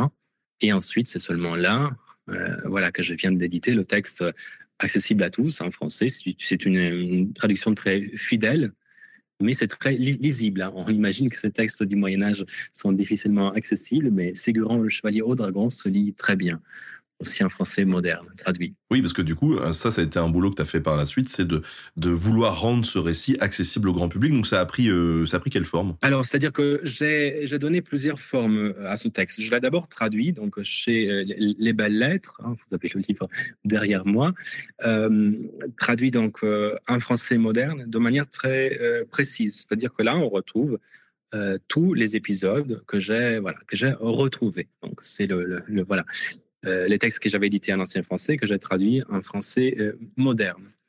Mais j'ai voulu aussi rendre accessible le texte autrement pour un public plus large. Donc j'en ai fait une bande dessinée avec d'argot. Et là, voilà, j'ai repris euh, la trame que j'ai un peu romancée puisque j'ai voulu raconter aussi euh, la quête du Graal que je n'avais pas trouvé. Donc en quelque sorte, je voulais donner à lire un texte complet. Je voulais donner à rêver aussi autour de ce personnage en reprenant voilà l'histoire euh, principale et en, complétant parfois les lacunes. Hein. Donc c'est voilà, c'est un c'est un texte qui voilà, c'est une bande dessinée parce que j'avais envie, voilà, que ce soit très visuel, que l'on voit le, dragon, que l'on voit, l'on voit, voilà, le, chevalier au dragon, et c'était très émouvant de voir en image cela puisque j'étais habitué au, manus, au, manuscrit, donc aux, aux du Moyen Âge, de le voir ressurgir de manière moderne, c'était vraiment une grande émotion. Et après, voilà, j'ai voulu le raconter aussi pour enfants dans un texte illustré qui raconte à la fois ma, propre quête de manuscrits, donc comment j'ai trouvé les différents manuscrits, voilà, toutes les difficultés, comment je les chiffre, tout ça. Et puis, voilà, le texte raconté de manière simple pour enfants, de manière fidèle par rapport euh, au texte retrouvé, mais pour enfants. Et après, comme tu le disais, il y a un, documentaire Arte qui sortira le 25 novembre. Voilà, sera diffusé le 25 novembre et sera ensuite disponible en ligne et qui remet sur Arte. Voilà, ce sera sur Arte et puis ce sera disponible en ligne sur arte.tv et euh, qui remet en scène ma propre quête de manuscrits à travers l'Europe. Et voilà, à chaque fois, il y a un des spécialistes qui s'exprime, voilà. Et puis voilà, il y a aussi euh, un dessin animé. L'histoire de Ségurant est racontée avec un dessin animé, euh, voilà, qui est illustré par Antoine Carion, qui a fait un, magnifique voilà travail de, de, voilà de de récréation de cet univers euh, par un graphisme absolument extraordinaire. En tout cas, euh, c'est vraiment chouette et, et merci d'avoir entrepris cette, cette démarche de, de vulgarisation auprès du, du public. Euh, en tout cas, j'y suis sensible. Euh, Peut-être qu'on peut parler euh, du chevalier en tant que tel, parce que c'est vrai qu'on l'a peu abordé. On a, on a abordé ta, ta méthode, mais euh, le chevalier au dragon, c'est vrai que les, les gens le connaissent pas trop. Alors tout à l'heure tu nous as dit que voilà c'était un, chevalier qui débarquait un peu de nulle part euh, en mode euh, oui euh, moi je suis un peu meilleur que les autres et puis pouf Morgan lui jette un sort et il va se retrouver à poursuivre un, dragon. Tu nous as dit qu'il y avait plusieurs versions du coup qui se côtoyaient de ce mythe de, de. On a plusieurs fins pour ces récits? On peut dire qu'il y a plusieurs fins. Il y a trois fins. Il y a voilà d'abord la fin la plus ancienne Et puis, il y a des versions alternatives donc, qui racontent même le combat contre le, monstre. Alors, même si dans la version la plus ancienne, le dragon ne pouvait pas être tué, on a une version où Ségurant affronte euh, le monstre, hein. ce qui montre que le récit évolue. Ce dragon qui devait être un dragon esprit, un fantôme en quelque sorte, devient un chair et os. hein. Et voilà, donc il y avait cette volonté de, de finir l'histoire. Et donc il y a un effet, il y a plusieurs fins. Euh, on a Noma Torben qui dit euh, bientôt un film avec François Civil dans le rôle principal. Mais non, euh, voyons, euh, Emmanuel est acteur, c'est lui qui doit Ah oui, je, incarner. je veux bien. Donc il y a plusieurs fins alternatives. Donc, et il a été produit, ce texte, en, en Italie du Nord. Tout à fait. Alors, on le sait parce que c'est un français avec des traces de langue italienne, donc des italianismes qui se trouvent dans ce texte. On le sait aussi parce que les manuscrits les plus anciens ont été écrits en Italie. Donc, alors, quant à la région, sans doute de la région de Ven- Venise, euh, on imagine, je pense cela puisque ce texte est euh, rattaché aux prophéties de Merlin, qui, comme on l'a dit, c'est un recueil prophétique qui a été écrit sans doute à Venise au XIIIe siècle en français. Mais voilà, mais c'est un texte qui a essaimé ensuite. Tu nous as dit aussi tout à l'heure que Ségurant, il est présenté comme euh, le meilleur chevalier du roi Arthur. Est-ce que ça rentre pas un petit peu en, en conflit forcément avec euh, d'autres récits arthuriens Tu nous l'as dit, hein, ta découverte, elle va avoir des, conséquences derrière. Est-ce que tu peux nous en parler de tout ça? Oui, absolument. Euh, alors, cela rentre en contradiction avec les autres romans, mais l'auteur anonyme a trouvé une stratégie brillante que j'ai appelée la stratégie de l'illusion, qui est de, dire, voilà, Ségurant est disparu en suivant un dragon, et voilà que Morgane raconte à la cour du roi Arthur que Ségurant est en réalité un mirage, donc n'existe pas. Et donc, toute la cour roi Arthur croit que Ségurant n'a jamais existé. Et c'est comme ça qu'il est oublié. Alors, cela permet de rendre ce nouveau texte cohérent avec les romans antérieurs, par exemple le roman de Lancelot, le roman de Tristan, qui ne connaissait pas Sé- Ségurant. Et voilà que lui, il explique, voilà, vous le connaissez pas parce que euh, Morgane a raconté qu'il n'existait pas. Mais en réalité, c'est lui le meilleur chevalier. C'est une trouvaille qui est très brillante pour euh, justifier la création d'un nouveau roman, roman qui se situe en même temps, c'est-à-dire que Ségurant accomplit ses prouesses en même temps que Lancelot, que euh, Tristan, qui vint. Et donc, si on, utilise les termes qu'on utilise aujourd'hui pour, les séries, on pourrait dire que c'est un paraquel. Donc, ce n'est pas un sequel qui s'en sert après, ce n'est pas un préquel qui s'en sert avant, c'est un, un paraquel, donc qui s'en sert en même temps. Hein. C'est-à-dire, c'est une histoire qui s'en sert en même temps que les meilleurs chevaliers, voilà, mais c'est lui le meilleur chevalier et l'auteur le montre comme ça. Ah, Les types, ils auraient vécu à notre époque, ils auraient pu écrire Stranger Things ou des trucs comme ça, des super plot twists et super intrigues. Et donc, tu nous disais que ces, ces, ces récits-là, ils inspiraient beaucoup les élites, forcément, ça parle de, chevalerie. Tu peux peut-être nous refaire un petit topo sur la, chevalerie, justement, et sur euh, ce que c'est, durant quelle période ça existait, et à quel point peut-être cette littérature a pu, euh, influencer la chevalerie? Absolument. Alors, la chevalerie, telle que le Moyen Âge la conçoit, émerge surtout au XIe et puis XIIe, euh, XIIIe siècle. Mais évidemment, la cavalerie lourde existe au contraire depuis très longtemps. Déjà au IVe, euh, IIIe siècle avant Jésus-Christ, il y a dans les armées, voilà, le groupe des, des, de guerriers à cheval, donc cu- cuirassés à cheval, qui combattent avec des lances, qui voilà, c'est comme, des pro- projectiles avec des lances, voilà. Et on, se rend compte que la, cavalerie lourde dans les armées a un poids très important. Donc, cela, donc la cavalerie existe déjà à la période antique, hein, mais c'est euh, au Moyen Âge que euh, la figure du, du- du chevalier naît en quelque sorte, C'est- c'est-à-dire que cette cavalerie lourde se dote d'une éthique et d'une idéologie au fur et à mesure. C'est-à-dire qu'il y aura des codes de conduite et d'honneur qui se lient à la chevalerie. Il y aura des textes qui donnent, voilà, qui expliquent comment, voilà, comment il faut être un bon chevalier, etc. Et encore aujourd'hui, on sait, voilà, que on a cette l'idée du chevalier qui qui protège euh, les personnes les plus faibles, etc. Donc c'est au 11e, 12e et ensuite 13e siècle que émerge de manière de plus en plus puissante cette éthique de la chevalerie qui émergent à travers des, textes, plusieurs traités, mais aussi des, textes de, fiction. Hein. les romans contribuent en quelque sorte à établir cette, cette éthique hein, chevaleresque. Donc, voilà, un chevalier n'est pas seulement donc euh, voilà, euh, n'est pas seulement celui qui fait partie, qui donc qui a un cheval, qui a une, une cuirasse, qui est armé, donc qui, fait, qui participe aux guerres, qui participe aux armées, mais aussi celui qui euh, se reconnaît dans ses valeurs, dans les valeurs de la chevalerie, et voilà qui a donc des rites qui sont associés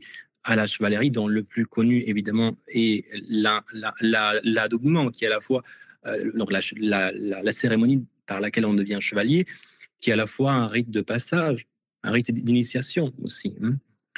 Euh, donc voilà, la, chevalerie se dote de plusieurs codes de conduite et d'honneur et euh, fait rêver. Fait rêver tellement que, comme je le disais, ces romans sont imités. Il y aura des chevaliers enfin, des chevaliers réels qui veulent imiter les prouesses des, les, prouesses qu'ils lisent dans des romans. Je fais un exemple. Euh, très souvent dans les romans du Moyen Âge et dans, dans aussi, on trouve euh, ce qu'on appelle euh, un pas. C'est-à-dire un pas, qu'est-ce que c'est un, un, pas? C'est-à-dire qu'un chevalier se poste devant un passage, par exemple devant un pont, et il va défier tous les chevaliers qui viennent. Je vois le chevalier noir dans Sacré Graal encore, j'ai que ça dans la tête, c'est horrible. C'est difficile à croire, mais il y a des chevaliers, surtout à la fin du Moyen-Âge, qui ont dit bah, on va faire la même chose. Je me pose devant un pont et tout le monde qui passe, je vais le défier. Donc il y a cette imitation du roman et aussi donc à la cour de Bourgogne, surtout, euh, où ces récits étaient très populaires. Voilà que ils organisaient, comme un peu aujourd'hui, hein, des tournois à thème arthurien. Aujourd'hui encore, les, reconstitutions sont à la mode, mais déjà au Moyen Âge, donc les, nobles hein, donc euh, ils peignaient les blasons des chevaliers de la table ronde sur leur euh, sur le bouclier, et voilà qui faisaient des tournois, des tournois à l'honneur des chevaliers de la table ronde. Donc c'est la chevalerie, c'est à la fois fantasmé et réel. Il y a les deux aspects. Et tu disais que du coup, euh, c'est un peu le serpent qui se mord la queue avec la réalité qui inspire la fiction, la fiction qui inspire la réalité. Justement, on retrouve bien cette réalité de la chevalerie dans, dans Ségurant Oui, absolument. C'est-à-dire que euh, ce qui est très intéressant de ce texte, c'est qu'il décrit aussi les tournois. Il décrit aussi la cérémonie de, voilà comment on, devenait chevalier, comment, on a, on a doublé un chevalier. Il y a même plusieurs historiens qui se sont intéressés. Donc, euh, une fois que j'ai édité Ségurant, à comment ces cérémonies étaient décrites, parce qu'il y a une, description qui est très précise qu'on ne trouve pas ailleurs. Donc en fait, ce texte contribue, même si évidemment c'est une fiction, donc il faut être attentif, ce n'est pas la réalité, c'est une image de la réalité, mais qui nous donne parfois des renseignements très précis sur ce monde hein, que l'on connaît, l'on connaît encore mal, hein, grâce à cause de toutes euh, les pertes. Hein. Mais euh, en, effet, Ségouron nous donne une image de ce monde. Et c'est très émouvant de voir comment il décrit les tournois, comment il décrit voilà ce, pas, hein, se disait ce, chevalier qui, qui voilà qui, protège un pont, etc. Il y a tout cela aussi. Et ce qui est très émouvant, c'est que c'est raconté avec euh, avec le style de, l'époque, donc avec cet émerveillement pour les exploits, les aventures, avec cette précision aussi euh, qu'on avait euh, pour décrire les coups, etc. Aujourd'hui, on, dirait presque un film, c'est-à-dire qu'il y a cette attention pour le combat à la joute. Vraiment, c'est voilà, comme dans, une série aujourd'hui. Justement, c'est effectivement une série parce qu'il doit affronter un dragon. Est-ce que c'est plutôt fréquent de croiser des dragons dans ces récits arthuriens? Alors, il y a quelques dragons dans les récits arthuriens. Il y a, par exemple, euh, un combat très célèbre entre un dragon rouge et un dragon blanc, à, cause de Merlin qui dit que sous euh, sous, le, sous le, château se trouve euh, voilà se trouve un dragon un dragon blanc un dragon noir et c'est pour ça que le, château que la tour du château tremble voilà alors il y a un grand affrontement entre ces deux dragons qui ouvre en quelque sorte la légende du roi Arthur il y a aussi quelques dragons euh, euh, qui sont associés, par exemple, à euh, Lancelot et à Tristan dans quelques récits secondaires. Euh, mais voilà, euh, la littérature de Arthur n'avait pas un chevalier au dragon. C'était une lacune. Il y avait un chevalier au lion, mais il n'y avait pas un chevalier au, au, dragon. Et donc, en quelque sorte, l'auteur a complété cette lacune en donnant à la table ronde le chevalier au dragon. Alors, il peut y avoir plusieurs influences possibles. On l'a dit, il y a déjà plusieurs dragons dans la légende du roi Arthur. L'auteur a pu s'inspirer aussi au récit des, des, des, saints. On parlait avant des légendes, légendes des saints. Euh, il y a souvent des saints qui combattent un dragon, un diable qui se, voilà, qui se présente sous l'apparence d'un. Voilà. Qui l'hérésie, en fait, souvent. Absolument. Et euh, donc, il y a sûrement il y a plusieurs influences qui se croisent dans euh, Ségran et une euh, influence euh, importante, à mon avis, même si ce n'est pas la seule, c'est Siegfried. Alors, Siegfried est le héros des Nibelungen, donc de la chanson des Nibelungen, la plus importante épopée germanique. Donc, c'est un, un guerrier qui, donc, qui tue un dragon, euh, que l'on retrouve aussi dans la mythologie scandinave sous le, nom de Sigurd. Hein, donc Siegfried et Sigurd est en fait le même personnage. C'est un personnage qui traverse un mur de feu et tue un dragon. Et j'ai montré que Ségurant est sans doute inspiré aussi de Siegfried, même si ce n'est pas la, seule, voilà, la, source unique. Et cela, on le voit dans plusieurs choses. D'abord, les noms sont très proches. Ségurant, Siegfried et Sigurd il faut savoir que dans plusieurs manuscrits, on, lit aussi Sigouran. Donc entre Sigouran, Siegfried et Sigurd, là, on est vraiment très proche. Et donc, on retrouve plusieurs éléments. Donc, le mur de feu, cette poursuite du, dragon, euh, mais aussi un trésor enchanté que Sigurand possède. Sigurand a une pierre, euh, une pierre que l'on devine être une pierre magique. Hmm. Donc, il y a plusieurs éléments en commun et j'ai pu montrer que la légende du roi Arthur et la légende de Siegfried ont pu se croiser, puisque en Italie, dans un château qui n'est pas loin de Venise, donc de l'endroit d'où vient sans doute ce roman, le Castello di Roncolo, près de Bolzano en Italie, euh, donc il y a euh, le cycle de fresques arthuriennes le plus grand au, euh, au, monde, et dans ce cycle, on trouve Siegfried et le roi Arthur à côté. Ce qui montre que la légende du roi Arthur et la légende de Siegfried ont pu se toucher, ont pu se rencontrer là-bas. Ce qui fait en quelque sorte de Ségurant un héros européen, un produit de la culture européenne, puisque voilà, c'est un, chevalier euh, qui provient d'un mythe germanique scandinave, d'une légende bretonne, mais en langue française en Italie. C'est vraiment exceptionnel. Et, du coup, tu, disais quand on a préparé cet entretien, alors là c'est un, lien euh, entre des espaces géographiques, mais tu disais que c'était aussi un lien entre deux périodes finalement, même s'il n'y a pas une rupture nette, euh, c'est-à-dire la fin du Moyen Âge et le début de la Renaissance. Pourquoi? Absolument, parce que c'est un, héros et un roman qui anticipe déjà l'évolution du, roman. Donc, on a des aspects que l'on retrouvera ensuite, euh, comme une, un élément comique hein, qui, qui, était, euh, qui n'était pas aussi présent d'abord, c'est-à-dire que euh, on a un chevalier, donc le chevalier c'est Ségurant qui se différencie des autres. Euh, c'est un chevalier qui est très vorace, il a un très grand appétit, un appétit qui suscite le rire de, de ses convives. Il est flanqué par des personnages un peu décalés, hein, qui s'appelle Dinadan et Golistan. Alors, Dinadan est un chevalier à la, langue très affûtée qui explique pourquoi il n'est pas amoureux, pourquoi euh, la, chevalerie est absurde, etc. Et un autre personnage qui est Golistan, qui est le fils d'un. Euh, il est un demi-géant, en quelque sorte, puisque euh, son père était un géant d'Irlande. Et c'est un personnage très naïf qui rêve de devenir chevalier un jour et qui Hum, à chaque fois qu'il rencontre un paysan, il croit que c'est un chevalier. Donc, en quelque sorte, voilà, il, y a un décalage, il est, très naïf. Et voilà, il, jure de ne pas combattre à l'épée euh, tant qu'il ne sera pas chevalier, mais il ne le sera jamais. Donc, il combat comme si c'était une rixe à chaque fois. Donc, on a Ségurant flanqué par deux personnages très atypiques qui font de ce texte un texte qui ajoute déjà une dimension euh, ironique et comique que l'on trouvera ensuite. Hein, en Italie, à la Renaissance, par exemple, le Roland Furio de l'Arioste, hein, qui prend une distance ironique, se moque un peu de cette chevalerie, et ensuite, bien sûr, après la Renaissance, euh, il y aura euh, Don, Don, Quichotte, Don Quichotte de Cervantes, un chevalier qui poursuit des êtres imaginaires, qui voit un moulin à vent et qui croit que c'est un géant.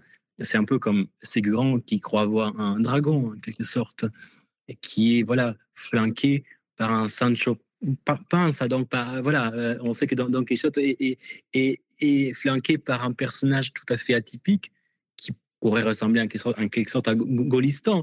Donc, on a déjà euh, trois siècles avant Don Quichotte un roman qui apporte déjà une dimension comique, hmm. mais aussi des valeurs nouvelles. Hein.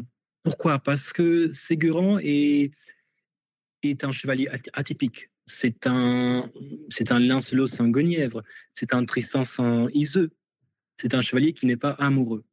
Si bien que dans une version alternative, il y a un copiste qui a voulu inventer une histoire d'amour. C'était impossible pour lui que voilà que ne tombe pas amoureux, puisque pour accomplir les exploits, les chevaliers aiment une dame. C'est la dame qui commande de faire cet exploit ou l'autre. Alors, Ségurant, c'était un chevalier très atypique, il n'avait pas une dame. Il poursuivait un dragon. Atypique aussi, puisque c'est en quelque sorte le chevalier sans dragon. Il ne peut pas le tuer. C'est peut-être le premier chevalier sans dragon.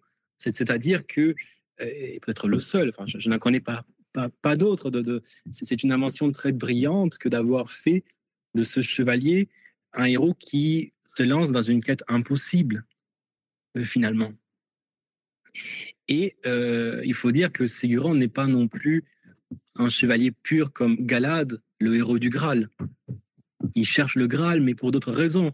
Il cherche les grands, le Graal non pas parce que c'est la coupe euh, du Christ, mais parce que il doit être désensorcelé, il doit se libérer de son dragon. En quelque sorte, il y a d'autres valeurs il y a par exemple les valeurs de la famille, les valeurs du clan, les valeurs d'une excellence chevaleresque basée uniquement sur les armes.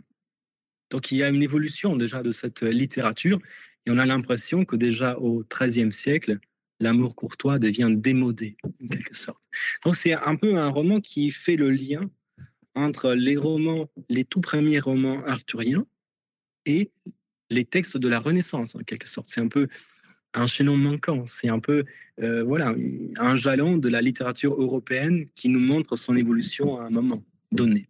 Alors finalement, les Chevaliers des Tables Rondes, c'est un peu les Avengers de médiévaux. Et est-ce que cet Avengers-là, du coup, euh, Ségurant, il était, il avait du succès à l'époque? Parce que s'il était atypique, on peut imaginer que nous, on aime bien les personnages atypiques dans les séries ou les films. Est-ce que c'est un, un personnage qui avait du succès à l'époque? Alors, c'est très difficile d'estimer le succès à une époque si éloignée, mais on peut penser que ce texte a été un best-seller. Pourquoi?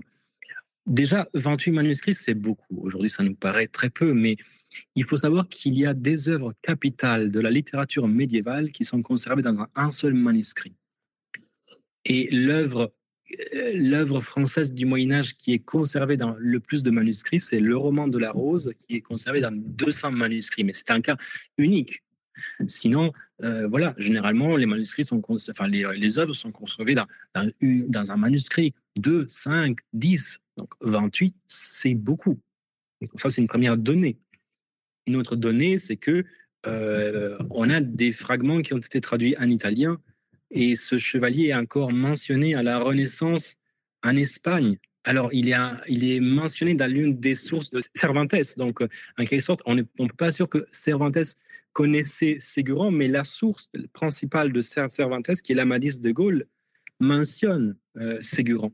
Donc, il est en quelque sorte arrivé jusqu'à Cervantes. Il arrive en Grande-Bretagne, euh, où il est mentionné. Donc, ça devait être un succès si on en trouve autant de traces. Hein. Même si c'est difficile à quantifier aujourd'hui, mais ça devait être euh, un personnage qui, voilà, qui a passionné parce qu'il y avait l'histoire de dragon, euh, voilà, parce que c'est sûrement, voilà, c'était, c'était une, une, aventure en quelque sorte qui a plu. Il y a un roman qui a plu. Mais alors, comment est-ce qu'on peut expliquer qu'à un moment donné, Il est disparu? Oui, c'est vraiment, euh, c'est vraiment, c'est vraiment un destin très curieux et un peu un- encore plus curieux puisque dans l'histoire même, le personnage est oublié. C'est Morgane qui fait croire au roi Arthur qui, qui, que Ségurant n'existe pas et le roman lui-même subit le même sort. Donc c'est vraiment très étrange.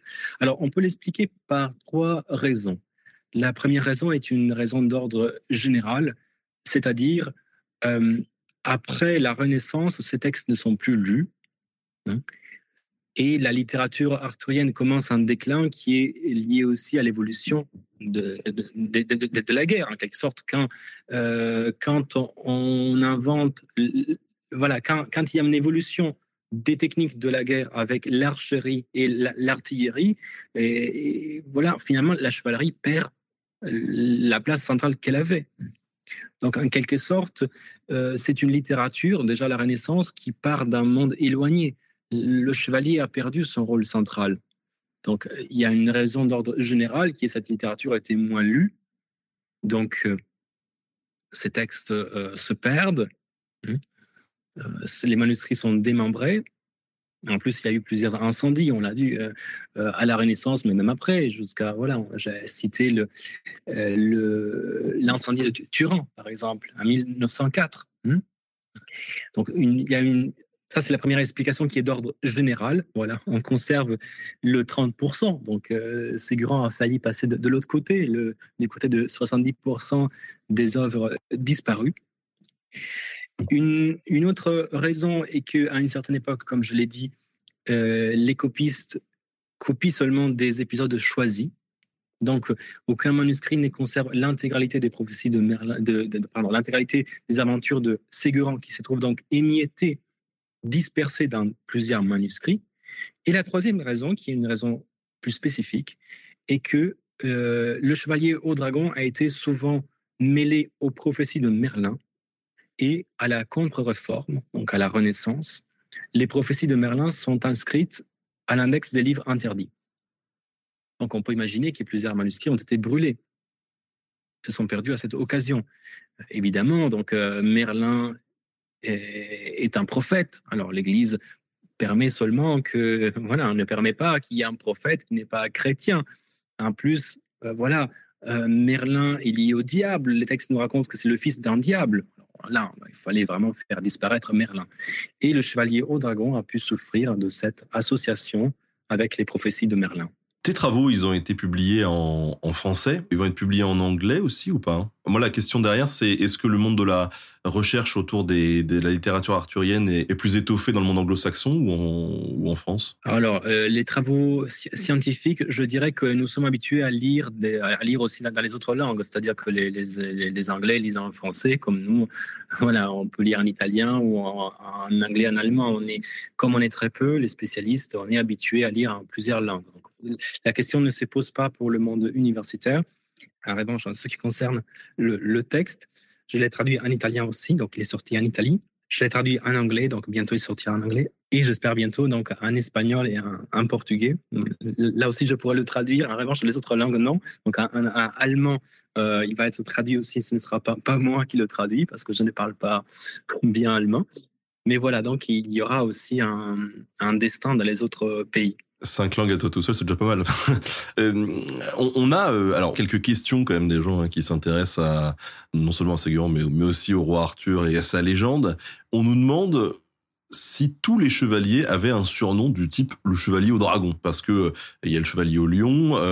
Dans Camelot, on nous dit Arthur c'est le sanglier et, les autres? Non, non, il y a des chevaliers qui n'ont pas un surnom. Gauvin, par exemple, voilà. Il y a des chevaliers qui n'ont pas, un en tout cas, n'ont pas de surnoms très connus. hein. Mais non, non, il y a surtout Lancelot, le chevalier de la charrette, euh, Yvan, le chevalier au lion. Donc, euh, pas tous les chevaliers ont, euh, ont un surnom et encore moins un, un- un animal. Tu nous as dit tout à l'heure qu'il y avait près de, de 150 chevaliers. Alors, euh, le nombre est un nombre ouvert, c'est-à-dire c'est un nombre qui s'étoffe au fur et à mesure. Dans les premiers textes, on mentionne 12 euh, chevaliers. Après, on en mentionnera euh, euh, 24. hein. Et après, au fur et à mesure, de plus en plus. Et en fait, à la fin du Moyen Âge, il y a cette euh, vo- volonté de, de créer une sorte d'encyclopédie avec qui réunit tous les chevaliers de la table ronde. Et voilà que on liste 150 noms. Donc, en quelque sorte, il n'y a pas un nombre figé. C'est une liste ouverte, une liste qui change de texte à texte, qui change de région à région.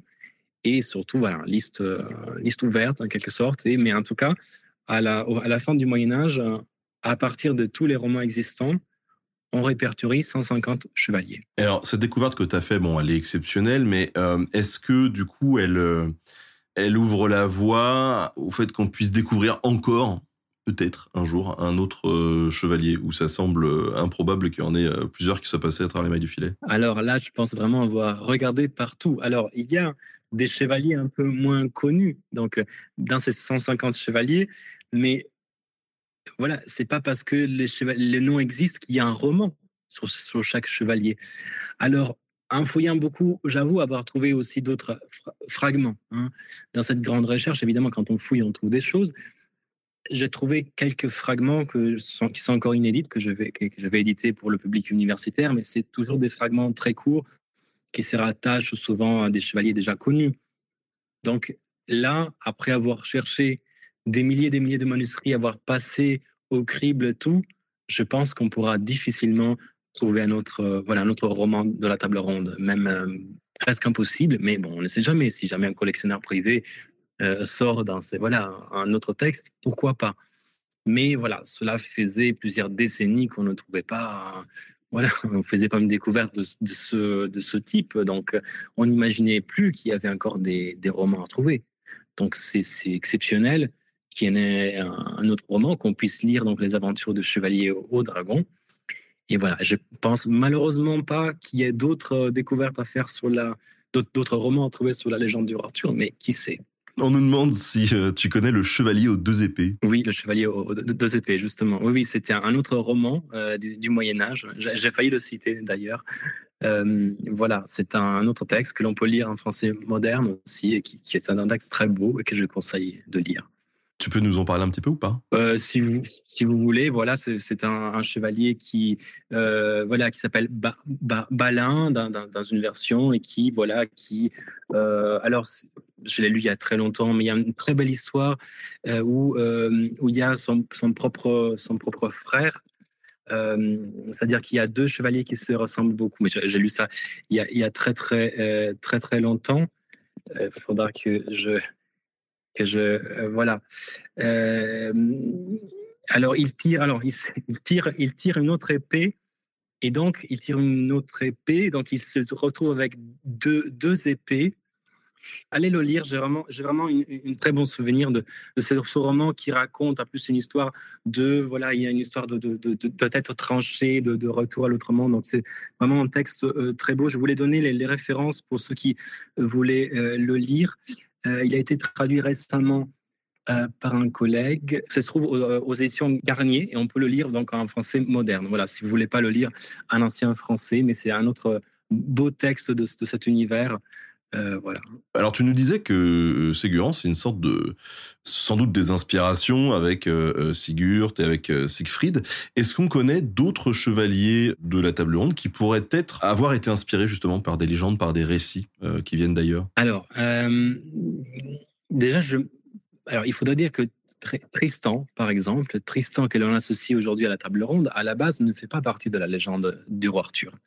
Tristan est rattaché ensuite.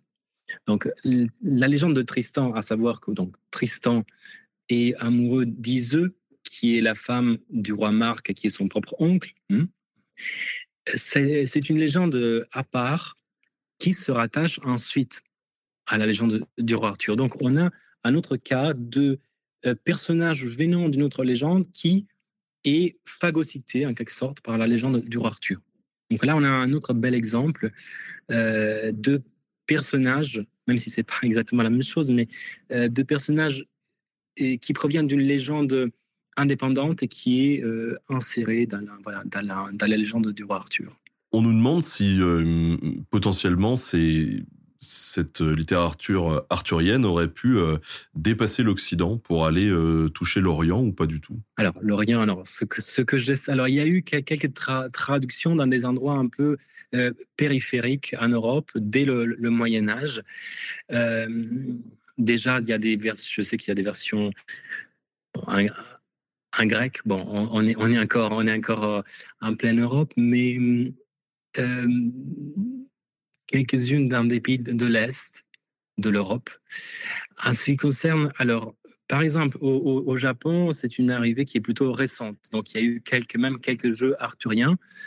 Et voilà, c'est une redécouverte récente. Donc, c'est il, y a, il y a un siècle qu'on s'est intéressé un peu au Japon aussi à la littérature. Mais je pense que William Blanc en, a parlé peut-être quand il a parlé des samouraïs. Il y a eu cette, voilà, cette superposition des samouraïs et des chevaliers du Moyen Âge.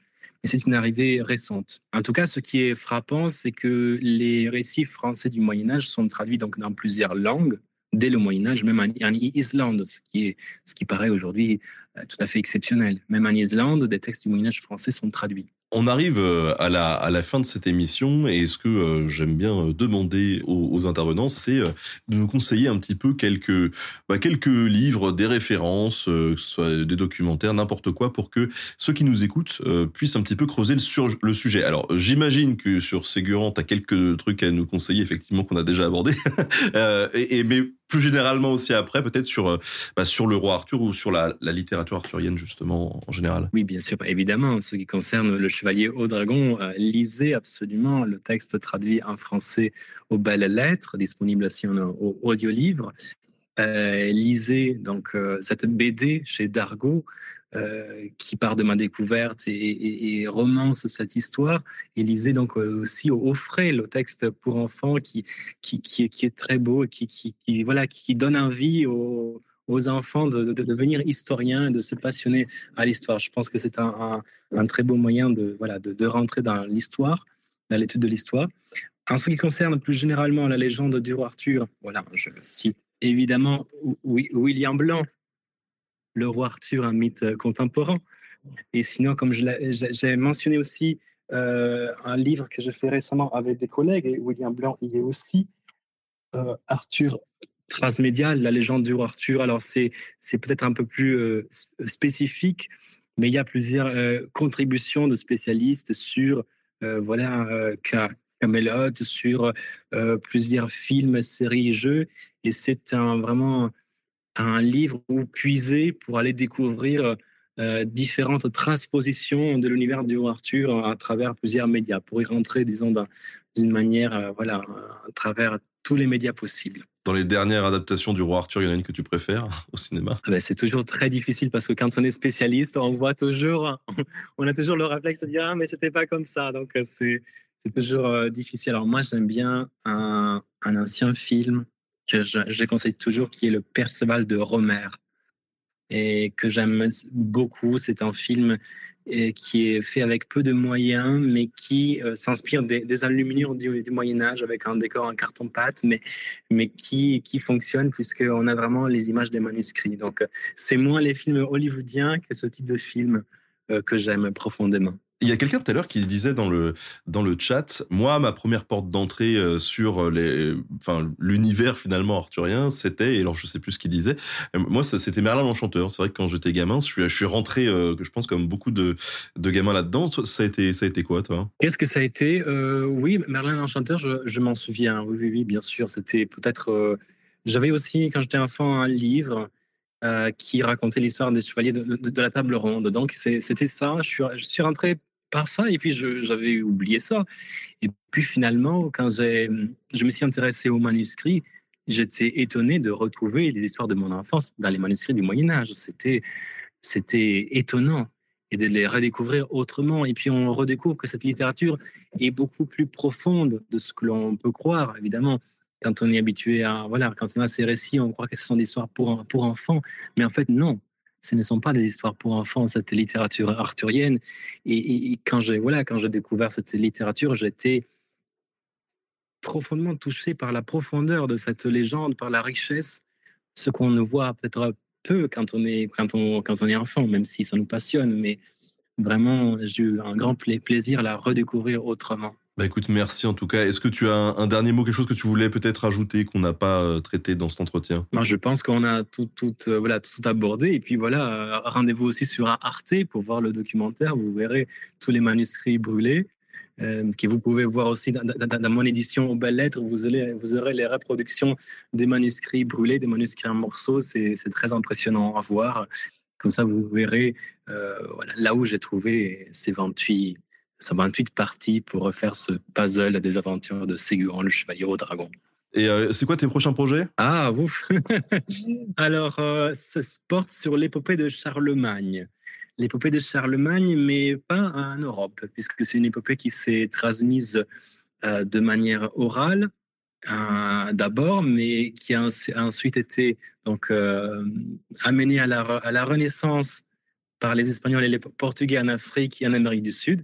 Et donc, je travaille sur, et je prépare là aussi un essai, mais un livre pour le grand public, un autre documentaire, sur l'épopée de Charlemagne qui survit aujourd'hui en Afrique, j'ai trouvé dans des villages au milieu de la forêt équatoriale des personnes qui chantent et mettent en scène encore cette, euh, cette euh, légende, cette épopée. Mais vous en saurez plus donc euh, très bientôt.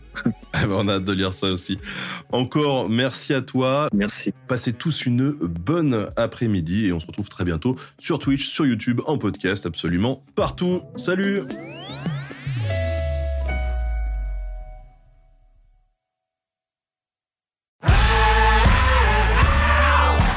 vous avez aimé ce podcast, vous aimerez aussi mon autre podcast, Callisto, dans lequel je vous raconte des mythes et des légendes.